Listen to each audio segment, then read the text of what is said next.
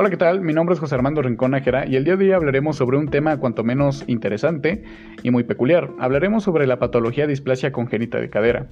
Eh, hablaremos de qué es, de a qué tipo de población suele afectar un poco más y eh, los tratamientos que se suelen tomar y llevar para poder recuperar a una persona con displasia congénita de cadera.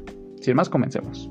La displasia congénita de cadera o displasia de cadera es el término médico que se suele utilizar para poder indicar que la cavidad de la cadera, es decir, el acetábulo, no alcanza a recubrir por completo la porción esférica del extremo superior del fémur. Esto quiere decir que no cubre por completo a la cabeza del fémur.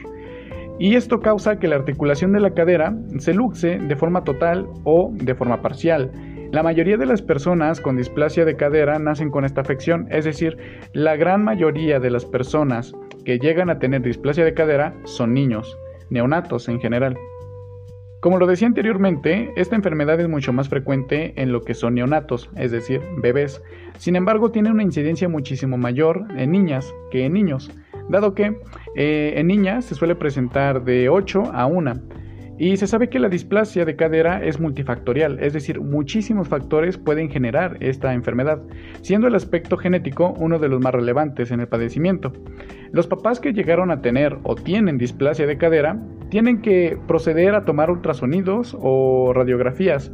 Los ultrasonidos antes de los tres meses y las radiografías después de los tres meses para poder descartar padecimientos. Si la displasia de cadera se detecta antes de los 6 meses, es muy probable proceder con un tratamiento conservador, lo cual quiere decir que no requiera de ningún tipo de cirugía.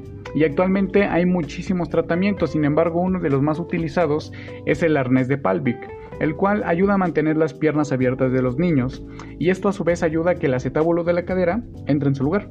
Otro de los tratamientos es aumentar el número de pañales que puede utilizar el infante ya que esto favorece la abducción de la cadera. Por ejemplo, si el niño utiliza un único pañal y se ve que no realiza una apertura de piernas o una abducción, lo que se hace es aumentar el número de pañales, entre uno a dos pañales, y esto precisamente favorece a que se realice una abducción de piernas, y bueno, obviamente el acetábulo puede estar en su lugar.